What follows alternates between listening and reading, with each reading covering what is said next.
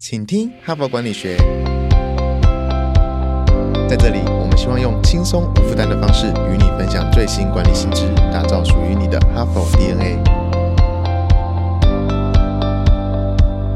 我是节目主持人杨玛丽 Mary。各位听众，大家好，欢迎来到星期二的本周的 Podcast 啊。那么最近呢，我们哈佛商业评论欢度周年庆哦。我们是在二零零六年的九月呢正式发行繁体中文版啊，所以呢每年的九月呢都是我们的周年庆档期哦。那各位呃听众一定都知道嘛，每一个品牌或通路的周年庆代表什么呢？代表最便宜嘛，全年最便宜。所以我们现在呢也是订阅哈佛商业评论全年最便宜的档期哦。你每天呢真的花不到十一块了哈，所以你要投资你自己。除了听我们的节目，觉得我们的内容很棒之外，你还要看我们。的纸本，或者是订阅我们的数位版啊，你才可以看更多，看得更仔细啊。再搭配你的听啊，我们的哈帕听，在读呢，会收获更多。所以我在这里呢，邀请各位听众投资一下你自己吧，每天不超过十一块。我们呢，周年庆档期有什么优惠呢？加送三期啊。在周年庆期间呢，我们的团队呢也在 LINE 的官方账号上设计了一款职场征服者的挑战赛。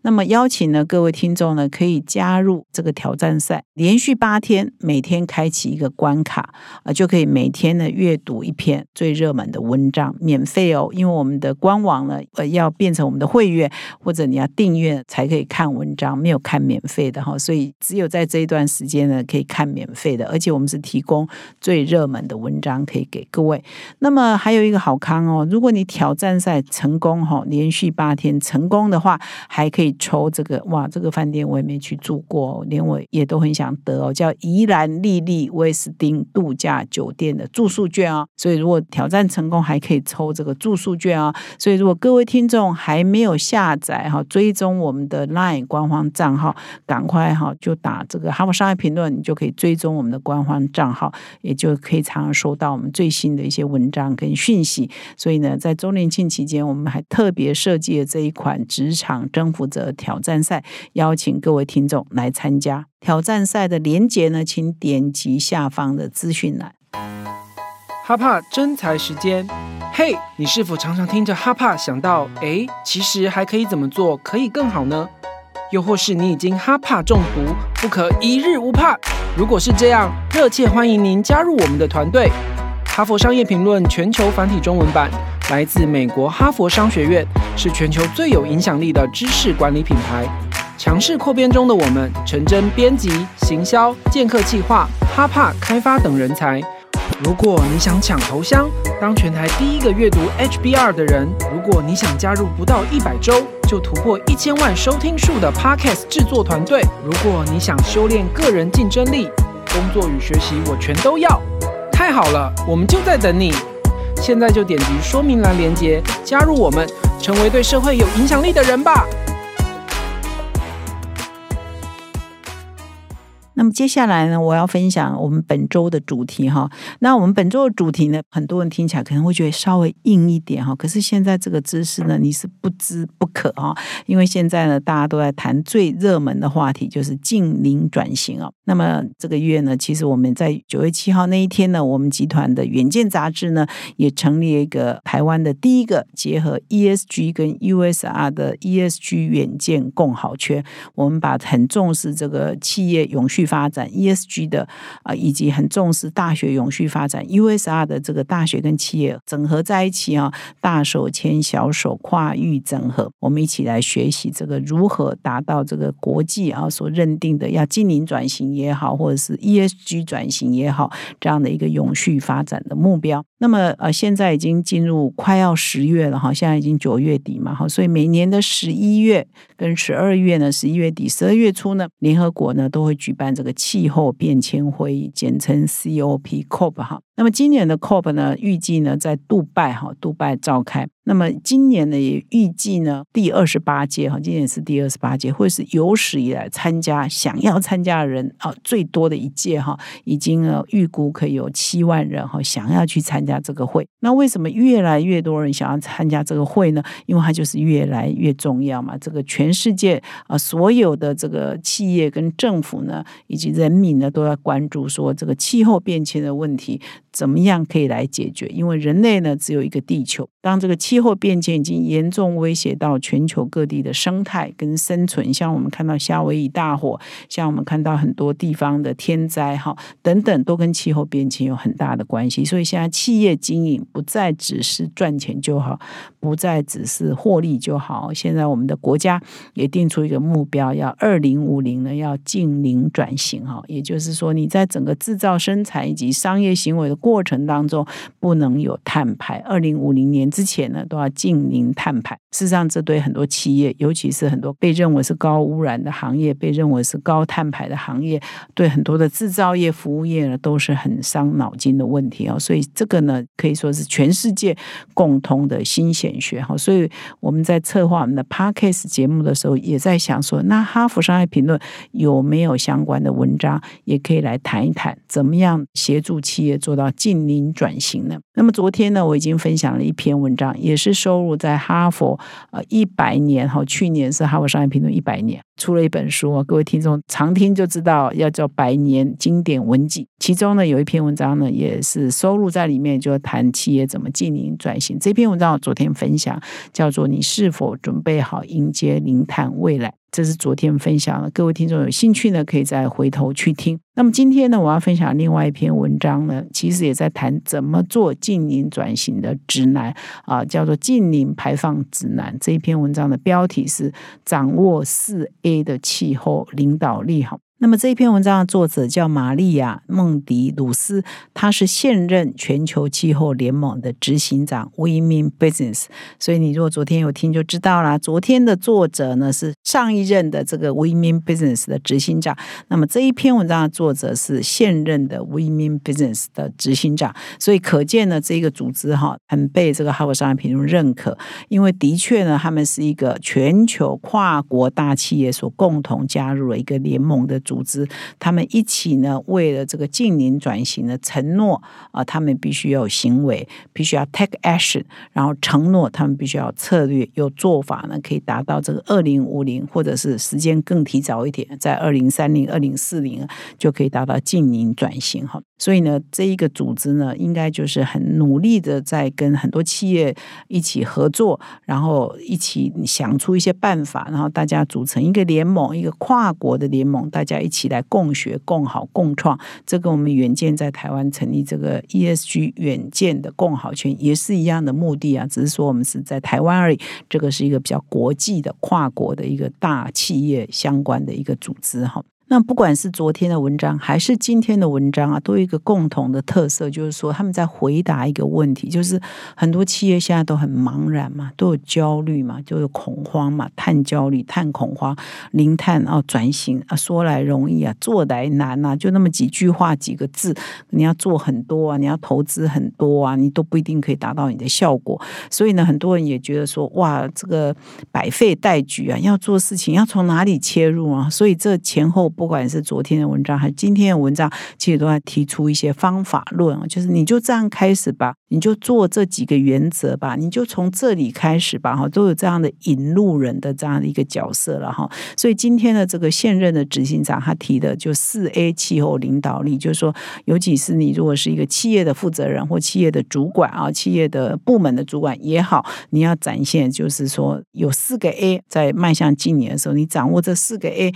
你可能就比较有一些。方向感了，而且可以避免哦。现在很多国际组织哦，很多这个金融机构，他们要绿色金融，他们都很防止哈。很多企业都漂绿哦，宣称会怎样，事实上都没有真的那样子做，作为害怕很多企业是来漂绿的哈。所以呢，他就提供了这个四 A 的这个原则，让很多企业来参考。那这四个 A，当然乍听之下你就知道嘛，就。英文开头是 A 的哈，有四个英文开头是 A 的组起来叫四 A 气候领导力。那我这边呢就来谈到他提到这四个 A 是什么哈。那么第一个 A 呢叫 ambition 哈，也就是你的抱负、你的目标。所以呢，他说你要从四 A 开始嘛。第一个 A 呢，就先设你的减碳目标，你是不是设了哈？他来问这个问题。而且这个减碳目标哈，现在国际呢跟减碳啊、跟 ESG 相关的组织真的蛮多的哈。所以昨天我介绍什么叫 EV 一百啦、EP 一百啦、RE 一百哈，我现在也来跟一个倡议组织跟减碳有关的哈，叫 SBTI 哈。那 SBT 呢就是 Science Based Target，就是有科学基础的减量目标哈。也就是说，我们减量目标呢不能乱喊哦，空喊哦，然后这就会很容易被认为你漂绿哦。要是你喊了做不到，或者是你随便乱喊，你根本没有逐一的去盘点啊，你什么价值链哪一个环节确实会产生哪些碳排，而你呢会采取什么动作，在价值链的每一个环节呢，具体可以减少多少碳排？这就是要用科学的方法来设定你的科学的目标哈。全世界也是有一些准则来。做的了哈，所以我们第一个呢，就是我们设我们减量目标呢，可以盘点，而且要设我们的有基础的一些减量的目标，有科学的方法来做呢，才是比较有可信度的啊。那这篇文章当然也举了好多例子啊，其实我昨天也举了一些例子，比如说像他这里提到说百事公司啊、PepsiCo 啊，或者是众联粮行等等，都已经宣布了哈，他们有通过了 SBTI 的减量目标，而且都宣示说会在二。零四零年前就达到近零碳排，比这个全世界二零五零的统一的目标都还要更早哈。所以要做到近零碳排第一步呢，就先设我们的目标。但是我觉得我们的目标，它在这个目标前一步，你还是要先做你的盘点然后就像我们现在减重嘛，我先要知道我现在多重啊，我才能够计划说我要减几公斤，我从哪里开始减呢？所以呢，它这个前一步呢，还是要先做盘点，然后才设我。们自己的减量目标哈，从这里开始你就比较有一个方向感，要不然你就啥都没啊。我从哪里开始呢？好像要做的事情太多嘛哈，所以先盘查，然后再设目标哈，这是第一个 A 哈，ambition。那么第二个 A 呢，就是 action 哈，就是当你有一个目标之后，你有一个 ambition 之后呢，你要 take action 嘛。所以第二个是说，你是否采取最有影响力的气候行动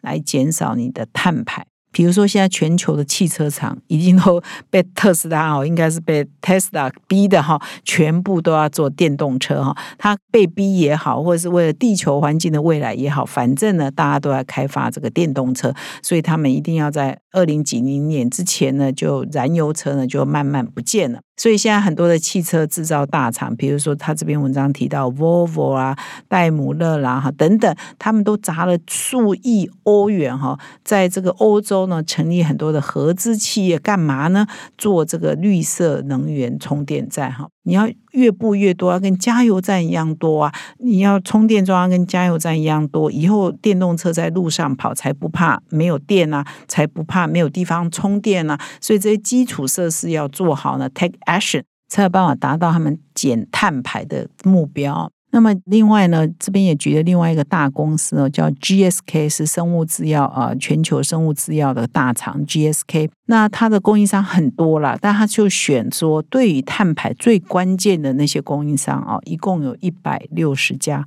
那他就要求这些供应商呢，必须减少电力。减少运输哈，减少交通，而且呢，也希望他们考虑使用再生的一些燃料啊或材料。因为呢，供应链啊，就是我们如果都在这个领域知道服务的话，碳排领域大家有了解的话，就是说，还有 Scope One、Scope Two、Scope Three 的碳排嘛，这就可以减少他们 Scope Three 的碳排，就整体的碳排就会下降哈。所以这篇文章其实也举了很多企业的案例，在说明说他们是怎么做的哈。那么第三个 A 呢，就是倡议哈，Advocacy。那这边提到啊，其实很多企业都会有游说团体嘛，都对于很多政府的法令呢，希望。发挥影响力啊，所以呢，他这边也是说，你企业的游说的活动跟行动，应该要这个跟节能减碳呢，达到气候减缓气候变迁的这个目标是一致的哈。所以你要发挥你企业的影响力，你应该去游说一些未来。让整个游戏规则更健全的这样的法令呢，可以被实施。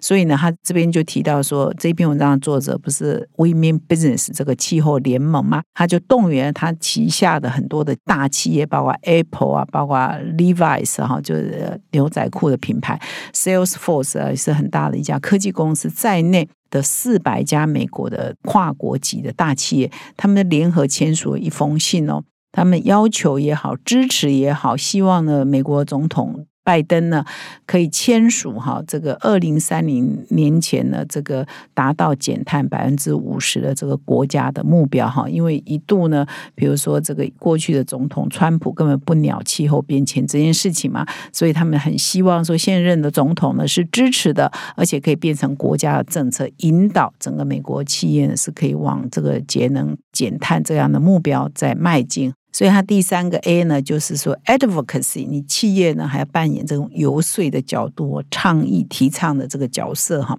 那么第四个 A 呢，叫 accountability，也就是当责哈，也就是说，你企业的永续报告、永续作为、你的倡议、你的宣誓都必须要公开透明，而且是符合诚信的，这也是防止漂绿了哈。就是你的报告书哈要公布，而你现在很强调，就是我们的 ESG 报告书、我们的减碳报告书、我们的公司治理啊等等呢，你都要在你的网络上，尤其是你公开上市柜的公司，你都要。公开，你都要透明啊，而且要诚实、诚信，你不能乱讲嘛，哈。所以揭露你必须要揭露是一个重点，而事实啊，你揭露的东西必须要符合事实，这是一个重点。那你可以让人家公开透明的查询，这又是另外一个重点哈。所以他这边谈到第四个 A 啊，就讲到这个是 accountability 当者这个概念哈。那么现在呢，已经越来越多的国际组织也好，或者是我们政府的监管单位也好，或者是民间团体也好，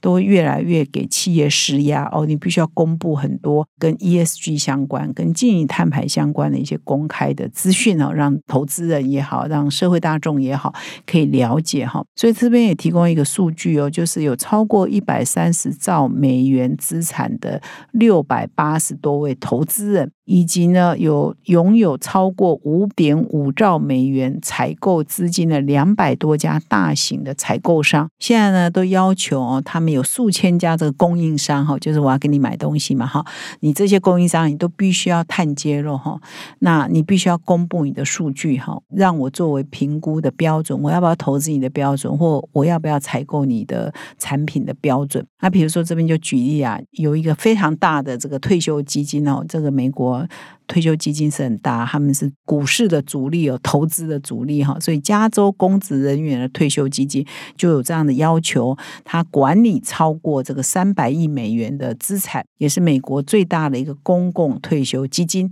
那么他就非常重视他的投资组合里的这一些公司里头，如果他们没有公布这个碳的数据哈，就碳揭露的数据，他们可能就不投资。然后，如果你的数据是很烂的、很差的，你的碳排是很高的，系数是太高的，他也不会投资你。所以，他们现在是用投资的工具来要求这些企业要达到这个 accountability，要公布它的摊牌，而且数字必须要是正确的，是可以查询的、可以查核的。所以呢，现在很多的投资呢，其实都要看你的 ESG 的表现，你的碳排的表现，来决定有没有人要投资你，甚至来决定说金融机构啊符不符合它的绿色呃融资的这个范围。要不然呢，你可能就借不到钱哈，所以这越来越呢，已经变成一种新的游戏规则哈，是所有的企业都必须要重视的。所以一连两天呢，我分享了这个 Women Business 啊，全球商业气候联盟啊前后任执行长都在谈呢，如何开始走向近零转型，真的非常有参考价值。可能呢，听众当中很多呃一般上班族觉得这跟你没有关，但是你多少要了解这些事情，因为现在这跟 AI 一样。都是现代人必须具备的这个职场上的一些通识了，我可以说它是通识的哈。不管你是不是负责永续的部门，你是不是负责你们公司啊这个 ESG 的部门，你是不是负责你们公司呃节能减碳的部门，这些专业的知识呢，你都基本上要一些基本的素养，你才有办法呢应付哈未来职场的变迁。感谢你的收听，我们明天再相会。现在就注册 HBR 数位版会员，每月三篇文章免费阅读，与世界一流管理接轨，阅读更多管理大师的精彩观点。现在就开始，